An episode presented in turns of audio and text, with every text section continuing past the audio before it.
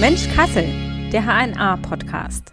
Hallo zusammen, ich bin Lara Thiele und freue mich, dass ihr bei der neuen Folge wieder mit dabei seid. Heute blicken wir im wahrsten Sinne des Wortes mal hinter die Kulissen und zwar hinter die vom Staatstheater Kassel. Und dafür ist die Ausstattungsleiterin Sibylle Pfeiffer zu Gast. Hallo. Hallo.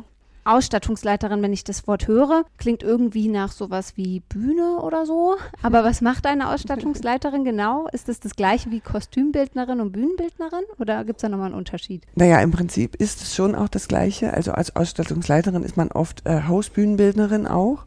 Also man hat am, Bühnen, am Haus äh, Bühnen- und Kostümbildner zu entwerfen, aber man kümmert sich freilich auch um alle anderen. Üblicherweise kommen die Teams als Gäste ins Haus, also die Regie bringt mhm. immer Ausstatter mit, Bühnen-, Kostümbildner, je nachdem wie groß die Teams sind, Choreografen. Und für die Betreuung und für die Fragen derer und auch für die Einteilung der assistierenden Menschen, die bei uns im Haus fest angestellt sind, bin ich dann zuständig als Ausstattungsleiterin im, im Theater Kassel. Okay, also auch viel so Koordination und Absolut, sowas. ja, ja. Hm. Mhm. ja. Und natürlich auch für Fragen, die aufkommen, wenn jetzt Schwierigkeiten bei der Realisierung eines Bühnenbildes bestehen. Da, da ist es ganz wichtig, dass eine Ausstattungsleitung hat da immer noch einen künstlerischeren Blick drauf und kann dann irgendwie auch im Sinne des Künstlerteams mit überlegen, wie kann man Kompromisse finden, um sowas realisierbar zu machen oder was lässt man weg, wo kann man Umwege gehen, um einem Ziel nahe zu kommen. Also wenn jetzt zum Beispiel der Regisseur eine Vorstellung hat, die sich erstmal nicht ganz realisieren lässt, dass man dann schaut, wie lässt sich es vielleicht nah genau. möglich an der Vorstellung umsetzen. Genau, genau, ja. Und da ist es so, dass man da, wenn man in so einem künstlerischen Beruf selber tätig ist, mit ganz anderem Verständnis an solche Themen rangeht und dann versteht man natürlich auch, wenn wir das jetzt weglassen, lieber technischer Beteiligter, dann haben wir jetzt hier ein inhaltliches Problem. Wir müssen, glaube ich, irgendwie gucken, wo wir was anderes weglassen. So in diese Richtung wird es mhm. dann immer gehen.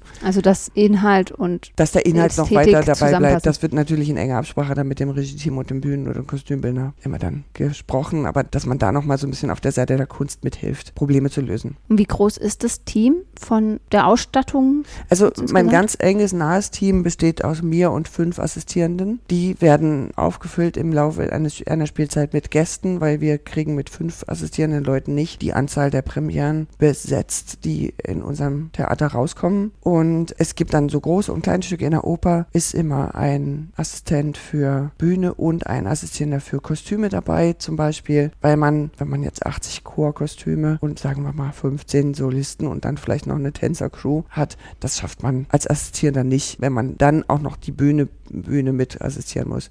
Und in dem Fall ist das dann der enge Zusammenarbeiter des Kostüm- und Bühnenbildners im Sinne als Schnittstelle der technischen Abteilung zu unserem Haus. Ne? Mhm. Also der Kostümassistierende arbeitet eng in den Schneidereien zusammen mit denen und klärt dann Themen, die dem Kostümbildner wichtig sind, bestückt die Proben, besorgt Kostüme, die auf den Proben getragen werden, versucht Umzüge zu organisieren schon, mhm. ne? wenn ein Schauspieler abgeht nach links und eine Sekunde später Osterunterbühne mit einem anderen Kostüm kommen soll. Das sind so alles Sachen, die muss man dann organisieren und möglich machen, mhm. als Assistierender für Kostüm zum Beispiel. Und die gehören aber auch zu dir dann? Die oder? gehören zu mir, ja. Ja, mhm. okay. Mhm. Also für sowas ist man auch zuständig, dass ja. mit den Kostümen alles passt. Genau. Und ja. die Abläufe stimmen. Ja, Na, also Ausstattungsleitung, also Ausstattung selber ist quasi der Überbegriff für Bühne und Kostümbild. Also das ist im Grunde ein Thema. Ne? Ja. Das, das splittet sich nur ab auf, wenn die, wenn die Produktionen sehr groß werden. Also wenn jetzt zum Beispiel eine große Opernbühne ist, dann ist es in der Regel so, dass es einen Bühnenbildner gibt, der sich nur um die Bühne kümmert und einen Kostümbildner, der sich dann um die Kostüme kümmert, die das in enger Absprache miteinander quasi als Team erledigen. Ja. Bei kleineren Produktionen macht das in der Regel eine Person. Verstehe. Hm.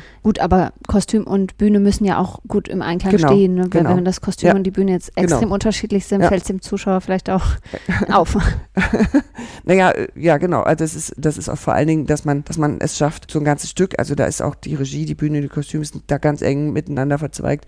Choreografie, je nachdem, was es für eine Sorte Stück ist, dass das Stück quasi ein gesamtes Stück ist und nicht aus drei Einzelteilen besteht. Das ist ja das Ziel ja. dessen, was man da auf der Bühne haben will. Für wie viele Stücke ist man dann parallel zuständig? Wie viele Stücke laufen denn immer so parallel? Das muss ich mal ganz kurz meine Liste im Kopf durchzählen.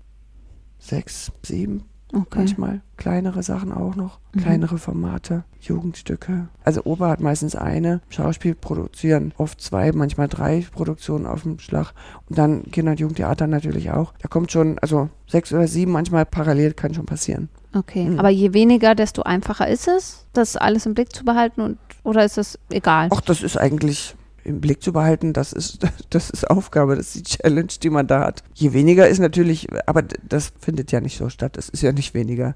Das ist ja auch gut, dass wir so viel produzieren. Es ist ja auch schön, dass wir so viele Premieren rausbringen und dass die Leute sich so viele verschiedene Sachen angucken können.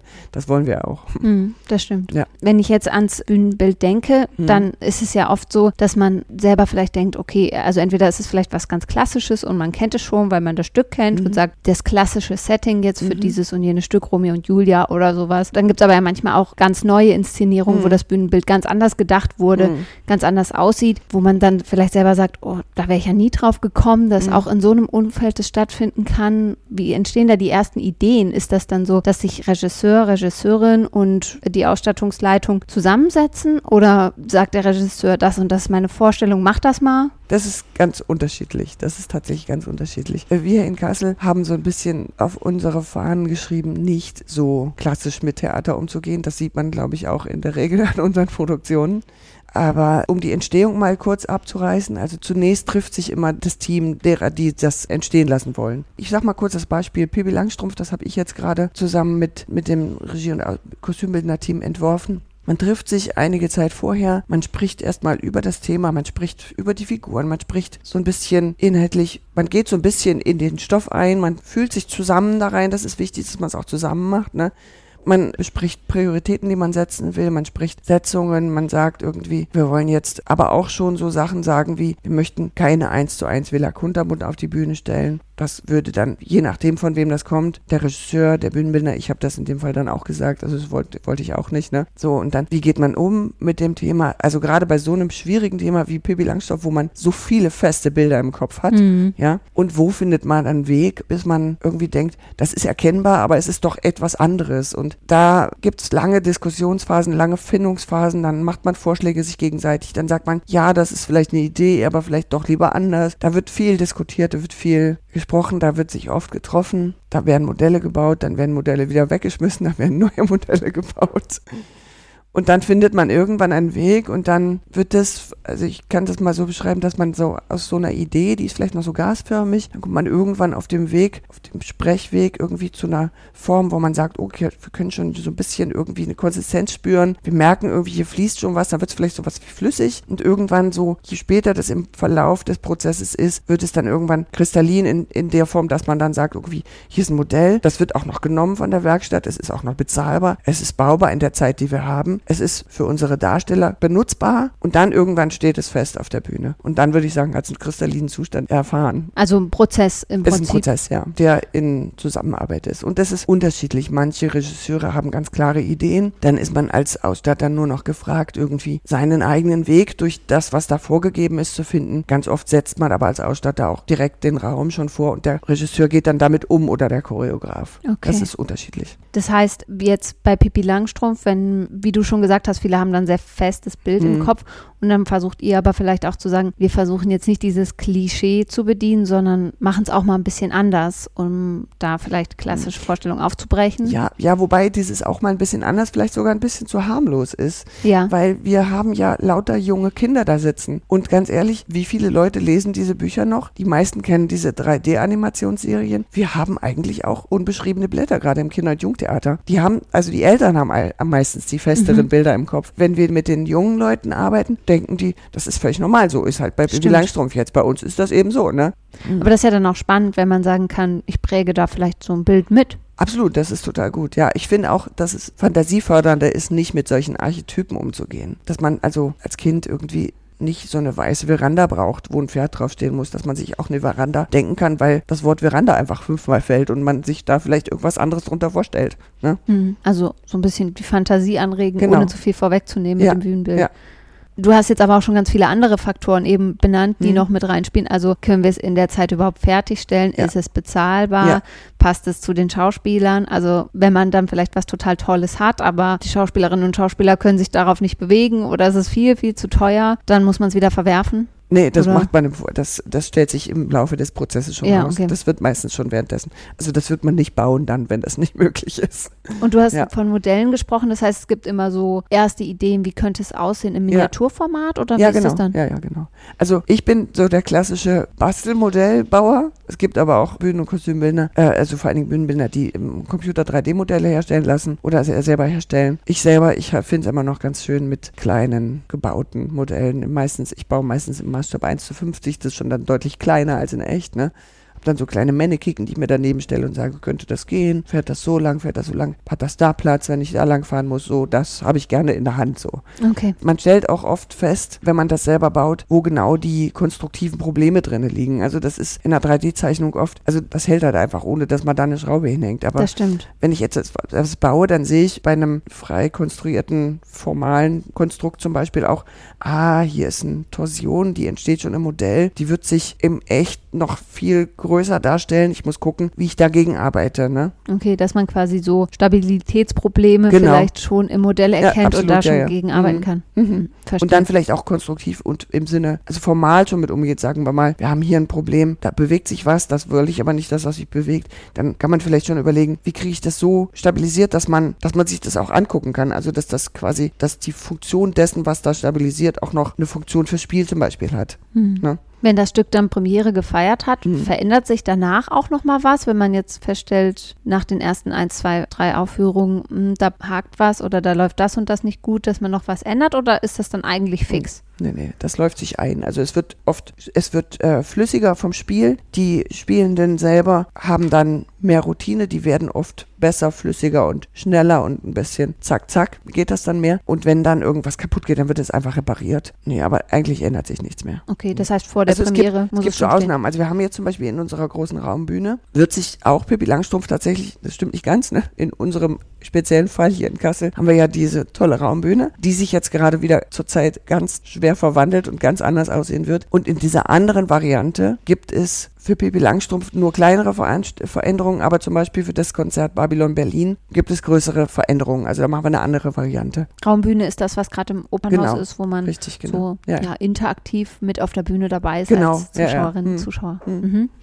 Und da muss dann quasi auch noch mal ein bisschen was gebaut werden, je nach Stück. Da muss man umstellen. Also Mhm. das ist, das habe das hab ich natürlich mit Vorbedacht, da haben wir drüber geredet vorher. Wir müssen das in allen möglichen Varianten spielen. Damals war noch nicht so ganz klar, wie die aussehen, aber es war schon ein paar feste Dinge, wo ich gesagt habe, das sind aber Dinge, die müssen so bleiben, damit die Stücke in allen Varianten funktionieren. Mhm. Und da muss man natürlich auch jedes Mal neu reden, weil dann ändert sich im Prozess des anderen Bühnenbilds natürlich auch noch sowas. Das ist immer noch ein Prozess dann in solchem Fall. Aber das Bühnenbild an sich muss vor der Premiere stehen. Ja, das Klar. steht meistens zwei bis drei Wochen davor zu einer technischen Einrichtung. Mhm. Und da muss es sich beweisen, ob es funktioniert oder nicht. Da Mhm. muss es gut sein.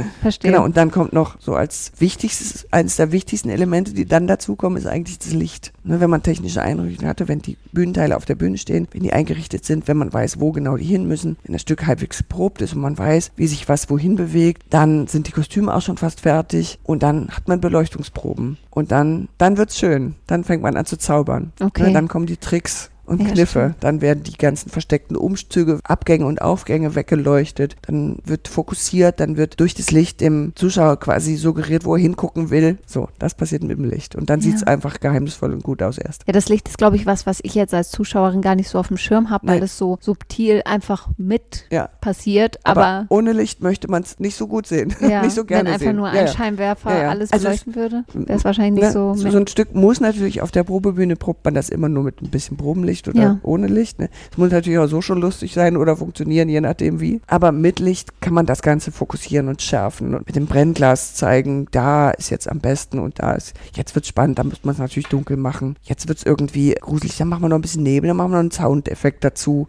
damit es ein bisschen mehr Atmosphäre kriegt. So, Mhm. ne? Da Ja. kann man Leute, ohne dass sie das wirklich merken, in ganz andere Welten entführen. Das ist ganz schön. Jetzt haben wir schon gesagt, Ausstattungsleiterin und, und ja, alle, die dazugehören zum Mhm. Bühnenbild und Kostümbild. Der Regisseur, die Regisseurin. Gibt es noch mehr Leute, die dann auch mit entscheiden können, wie tatsächlich so eine Bühne aussehen wird? Haben die Schauspielerinnen und Schauspieler da Mitspracherecht oder so? Die kommen erst sehr viel später dazu. Also zu Probenbeginn, das ist meistens so zwischen sechs und acht Wochen vor der Premiere, wird das ganze Bühnen- und Kostümkonzept den Darstellenden vorgestellt. Das heißt, man zeigt das Modell, man zeigt Bilder, man geht vielleicht schon mal in die Werkstatt und sagt, guck mal, das haben wir schon gebaut. So fühlt sich das an. Die Richtung wird das bekommen. Die bekommen das, ne? Und natürlich, also wenn dann irgendwie, ich komme kurz wieder auf Pippi Langstrumpf zurück, da war es eben wirklich so, dass das wichtig war. Da waren wir oft mit den Darstellenden auf der, in der Werkstatt und dann ist in der Probe festgestellt worden, ah, wir hätten gerne hier noch eine Klappe, da gibt es so einen Effekt, den würden wir gerne so machen. Dann geht man natürlich rüber in die Werkstatt, hier ist eine Klappe, die steht nicht in der Zeichnung, kriegen wir die noch hin, ja oder nein und dann redet man da natürlich nochmal drüber. So ein bisschen Einfluss haben die Darstellenden schon auf sowas, aber die sind nicht von Anfang an mit dabei. Sind auf keinen Fall von Anfang an dabei. Nee. Mhm. Das wäre, also in so einem Staatstheater ist das nicht üblich, macht man das nicht so. Ist vielleicht in der freien Szene ein bisschen anders, wobei eigentlich sind die Darstellenden auf der Bühne viel bei Kostümen haben sie großen Einfluss. Mhm. Da hat man als Darsteller mehr Einfluss, weil das ist schon auch wichtig, also ich persönlich, wenn ich Kostüme mache und dann finde ich es immer wichtig, dass der Mensch, der in der Klamotte, die ich ihm gebe, auf der Bühne steht, dass er das auch fühlt im Sinne seiner Figur. Mhm. Ja, also das muss jetzt nicht bequem sein im Sinne von, fühlst du dich jetzt wohl mit und kannst dich aufs Sofa legen mit, aber fühlst du das, was du spielen willst, damit ja. so? Und geht das? Sind die Schuhe hoch genug oder flach genug? Eine Corsage, die macht eine Haltung. Brauchst du einen Hut? Ist das vielleicht besser? Brauchst du vielleicht nur für die Proben einen Hut, damit du das lernst? Und dann lassen wir ihn weg oder so Geschichten, ne? Mhm. Mhm. Ja, klar. Das ist ja auch viel näher dran. Genau. Da, der Schauspielerin, der, dem Schauspieler. Ja. Gibt es auch so einen Fall, dass man sagt, Ausstattungsleitung und Regie sind sich überhaupt nicht einig? Also kommt das vor, dass man dann sagt, okay, die einen wollen das Bühnenbild so, die anderen sagen sich überhaupt gar nicht, wie das sich realisieren lassen sollte? Gibt es solche Fälle und wie geht man dann damit am besten um? Sowas gibt es bestimmt. Ich persönlich habe das noch nicht. Also ich habe auch schon Dissensen gehabt mit Leuten, aber ehrlich gesagt, bis jetzt habe ich immer Wege gefunden, da gute Lösungen zu finden. Ansonsten finden sich solche Teams auch nicht zusammen. Ich glaube, ich kann es mir gerade nicht so richtig vorstellen. Es wird es vielleicht geben hier und da mal, aber in der Regel sind es also gerade die Leute, die so feste Teams sind, die kennen sich gut genug, um zu wissen, mit dem kann ich das machen, mit dem kann ich das machen. Die suchen sich ihre Leute dann aus. Und okay. wenn es mal zusammengewürfelte Teams sind, die dann zum Beispiel so mit jemandem, den sie nicht kennen, wie mit mir zum Beispiel, wir arbeiten müssen, ist mir noch nicht untergekommen. Man arbeitet schon auf professioneller Ebene miteinander und versucht miteinander ein Projekt zu realisieren. Und wenn man das als Ziel hat und wenn das das ist, wo man hingehen muss, dann findet man da auch eine Lösung für. Auch über Stolperungen und auch über Diskussionen und über auch mal einen Streit. Das ist nicht so ganz auszuschließen, aber man findet Wege und findet dann am Ende eine, eine vernünftige Lösung. Das ist ja wahrscheinlich in anderen Berufen ähnlich. Ne, Absolut, ne, ja. Es ist letztendlich ein, so. ein, sagen wir mal, Projekt, wie das in anderen Sachen auch immer ist. Ne? Mhm. Und du so als Ausstattungsleiterin bist du dann eigentlich eher froh, wenn jemand zum Beispiel sagt, ich möchte das mal ganz anders angehen, ich möchte mal ein Bühnenbild, was man so gar nicht erwartet. Ist das dann was, wo man sich drauf freut und sagt, cool, da kann man mal ein bisschen experimentierfreudiger sein? Oder ist man da dann schon so und denkt, ach, bei dem Stück, das liebe ich so oder so, das, da hätte ich schon lieber die klassische Variante gesehen für mein Bühnenbild? Nee, ich persönlich bin gar nicht so der Freund von Archetypen und von klassischen Varianten. Ich persönlich bin überhaupt nicht jemand, der gerne Sachen zweimal gleich sieht. Ich persönlich bin da auch die falsche Frageperson. Ich würde das immer gerne anders angehen, ehrlich gesagt. Ich finde da Fragestücke in der Regel immer auf anderen Stellen, als dass man, also ob man jetzt bei Romeo und Julia einen Balkon braucht und wie der aussieht, da kann man einfach drüber diskutieren. Und ob das das Zentrum dieses Stückes ist, das muss man sich überlegen. Ich würde das nie irgendwie in irgendeiner Form klassisch sehen. Und das ist, ich, ich hätte da jetzt ehrlich gesagt auch gar keine klassischen Schubladen, wo ich sowas herholen könnte. Also, nee, ich nicht. Okay. Ja, ich hm. meine, wenn man aus dem Klassischen ausbricht, wenn man das mal so als Wort nehmen will, dieses Klassische. Aber was genau ist klassisch? Das würde ja, man genau, jetzt auch mal fragen auch können. wieder die Frage, ne? ja. Ja, bei Romeo ja. und Julia, der Balkon wäre wahrscheinlich irgendwie sowas verschnörkelt. Ja, und dann wären das die Kragen, diese Shakespeare-Dinger und so, ne? Ja. Es gibt Leute, die zitieren sowas dann gerne an. Das kann man machen. Ich persönlich finde, dass man da jeden nachdem, mit, mit wem man an so einem Stoff arbeitet, jedes Mal neu drüber denken muss. Hm. Das ist für mich sogar wichtig. Ja. ja. Ich könnte mir vorstellen, das Einzige, warum man darauf zurückgreifen würde, ist vielleicht, dass man Angst hat, dass der Zuschauer es sonst nicht erkennt. Aber ich denke jetzt gerade zum Beispiel auch an Carmen, die Inszenierung, mhm. die im Augenblick mhm. am Staatstheater läuft. Carmen ist ja nicht die klassische Carmen, irgendein so ja. ja, Folklorekleid oder so, sondern hat ja so eine derbe Hose an und ein schwarzes Top und trotzdem erkennt man sie als Carmen. Absolut, aber das liegt natürlich auch einfach daran, dass die Geschichte einfach erkannt ist. Deswegen finde ich, muss man da nicht mit Archetypen, Archetypen mhm. umgehen. Sie trägt übrigens trotzdem ein rotes Kleid im zweiten Ja, Teil. stimmt, genau. Aber am Anfang Ja, genau. ist es noch ja. ein bisschen anders.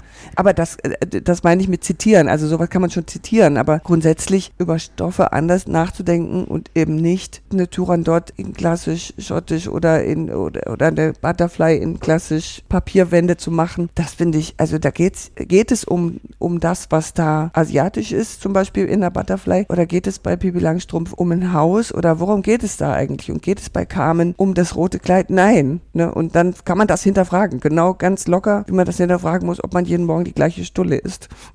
Das stimmt. Mhm. Doch so ein bisschen aus Gewohnheiten ausbrechen. Genau, ja. Wie wird man denn eigentlich Ausstattungsleiterin? Ist das so ein Ausbildungsberuf wie Dachdecker oder geht man da ein bisschen anderen Weg? Ja, das ist, also da gibt es auch unterschiedliche Wege, auch das ist so ein bisschen unterschiedlich. Also man kann Bühnen- und Kostümbild studieren und dann wird man in der Regel zunächst mal Assistierender. Dann ist man in der Regel erstmal frei oder festangestellt unterwegs in Theatern und assistiert mal erstmal so ein, zwei Jahre meistens, manchmal länger. Und dann ist es, geht man oft frei irgendwie. Gastieren in Häusern, das ist der üblichere Weg. Und wenn man dann irgendwo, es gibt kaum noch Stellen für Ausstattungsleiter oder festangestellte Bühnen- und Kostümbildner. Wenn man dann so eine Stelle findet und kriegt und das gut findet, dann wird man sowas irgendwie eher durch, by the way. Ich habe einen anderen Weg gegangen. Ich bin, ich bin im ersten Beruf Krankenschwester gewesen. Ich habe dann Industriedesign und Grafikdesign studiert und habe dann nach meinem abgeschlossenen Studium, hatte ich dann auch mittlerweile zwei Kinder, habe ich dann, weil ich schon immer sehr theateraffin bin und immer freiberuflich neben meinen, ich habe dann so mein Geld mit so einzelnen Grafikaufträgen, Filmausstattungen verdient und dann habe ich im Theater als Bühnen- und Kostümassistenz angefangen und bin da schon lange, habe eben Kinder und habe das mit dem Tingeln und Gastieren zwar gemacht, aber brauchte immer, weil ich auch alleinerziehend bin als, als Mutter, brauchte immer so ein festes Einkommen. Mhm. Deshalb bin ich ganz lange assistierend gewesen und bin jetzt quasi mit der neuen Intendanz, dadurch, dass ich auch so gut infrastrukturell vernetzt bin, glücklicherweise Ausstattungsleiterin geworden. Das heißt, am Anfang war es eher so ein Nebenberuf oder sowas. Nee, ein Assistenz ist ein Vollzeit. Okay, ist ein aber der Vollzeitjob. Beruf, das ist nur ein, ein Übergangsberuf, sagen wir es mal. Das ist ähnlich wie ein Assistenzarzt, der das auch nicht, also es gibt Ja, auch okay. Leute, die ihr Leben lang bleiben, aber es gibt eben auch die meisten, die dann irgendwie weitergehen und eine Fachausbildung machen. Also auch so ein Beruf, wo man mit mehreren Wegen so Ja, reinkommen kann. genau. Und es ist nicht so, dass man sagt, irgendwie, wenn du ein Bühnenbild machen willst, musst du das studiert haben. Viele Bühnenbildner sind Architekten. Es gibt auch, also viele Kostümbildner sind aus der Mode. Viele haben das studiert. Viele sind, es gibt auch reine Künstler, reine Maler, die sowas machen. Das ist unterschiedlich. Mhm. Wie sich so ein Künstlerteam zusammenfindet. Ne, es sind in der Regel erstmal Künstler mit Ja. irgendeinem unterschiedlichen Ausgangsberuf drunter. Jetzt hast du eben gesagt, dass du auch am Film teilweise aktiv warst. Da ist wahrscheinlich nochmal ganz anders. Die Bühnen. Ja, so schlimm Bild, anders oder? ist das eigentlich nicht. Nee, ich könnte mir vorstellen, Nee, nee. dass es ganz anders ist. Nein, nein, nein, eigentlich nicht. Okay. beim Film muss man halt so ein bisschen nur für die Kamera das Bild. Da ist es dann so, also, aber auch bei der Bühne ist es so. Man hat eben so einen Portalausschnitt oder anderer Umgang ist mit einer Raumbühne. Da muss man die Rückseiten mitgestalten, wenn da Leute sitzen. Aber Klar. man muss einfach wissen, was wird gesehen, was wird nicht gesehen. Und bei so einer Kamera kann man manchmal so ein bisschen kleiner sogar ausstatten. Da kann man Mhm. dann sagen, oh, alles oben ist die Kamera gar nicht drauf, braucht man nicht ausmalen. Okay, verstehe. Also quasi immer das Sichtfenster mit Genau. bedenken, Ja, dass genau. Ja. der Zuschauer, die Zuschauerin Mhm. sieht. Gibt es irgendeine Ausstattung, die dir besonders oder also ein Stück, wo du Ausstattungs ja, wo du assistiert hast oder geleitet hast oder einfach beteiligt warst, was dir besonders in Erinnerung geblieben ist, aus was besonders schön war, besonders anstrengend oder so? Mhm. Ach, da gibt es viele. Die sind eigentlich alle. Ich überlege mal kurz, ob es gerade ein Lieblingsstück gibt für mich. Ach, das ist schwierig. Das sind alles so Kinder, die man so rauslässt. Die will man immer, kann man schwer be bewerten, ehrlich gesagt. Will man nicht Nee. eins als Liebling Nee, benennen? das ist irgendwie ein bisschen schwierig. Hm, nee, kann man nicht schwer sagen. Oder ein Beispiel, ohne die anderen dann dadurch als schlechter dastehen zu lassen? Ja, das ist ja genau das Thema. Also, um kein anderes schlechter darzustellen zu lassen, würde ich mich da jetzt mal nicht aus dem Fenster hängen. Ich glaube. Nee, ich habe keinen. Okay. Nee, nee, würde ich Ja, nicht. dann, nee, dann nee, ist nee. das so. Ist ja auch nicht schlimm. Produktionen, die sind irgendwie alle so, wie sie sind und stehen da, wie sie sind. Und gibt es So. ein Genre, sag ich mal, so Was ich- was einem besonders oder was dir jetzt besonders viel Spaß macht? Also tatsächlich am liebsten ist Musik und Sprechtheater. Nee, kann ich auch nicht so sagen. Tanz ist auch toll. Ich kann es nicht sagen. Es hat alles seine Vor- und Nachteile, aber ich lieb's eigentlich alles sehr, muss ich sagen. Und welchen Aspekt an der Arbeit liebst du oder macht dir am meisten Spaß? An der gesamten Arbeit? Dass man immer genötigt ist, wach zu bleiben. Sich Dinge auszudenken, dass man, obwohl irgendwann natürlich eine gewisse Routine kommt im, im Verlauf so eines Prozesses, jedes Mal Angst hat, bevor irgendwas rauskommt, bevor man so ein Konzept abgibt, bevor man mit einer Idee vor irgendjemanden tritt, bevor man vor einer technischen Einrichtung, vor einer Premiere, vor einer Beleuchtungsprobe, jedes Mal bleibt es spannend, jedes Mal hat man Angst, kommt das an, finden die Leute das gut, funktioniert's, bricht irgendwas zusammen, stößt sich jemand in den Kopf, sieht's gut aus, sieht's nur für mich gut aus, finden das andere Leute auch gut, ist es zauberhaft genug? So, das hält mich sehr am Leben und hält mich sehr wach und macht mir großen Spaß. Also immer noch so eine gewisse Aufregung. Absolut, das ist im Keine Prinzip so nie aufhören mit Spielen. ja, Eigentlich ganz schön. Ja. Bist du dann auch bei jeder Premiere dabei? so gut wie ja. Ja? ja. Ich habe, glaube ich, eine Premiere diese Spielzeit verpasst. Okay, also man will dann einfach auch sehen. Absolut, aber das das gucke ich mir dann später noch an. Ja. Okay. Ja. Sehr gut. Hm. Ja, vielen Dank, dass du heute da warst. Das Gerne. war ein sehr spannender Einblick hinter die Kulissen. Und euch danke ich auch fürs Zuhören. Abonniert den Podcast gern auf der Plattform eurer Wahl.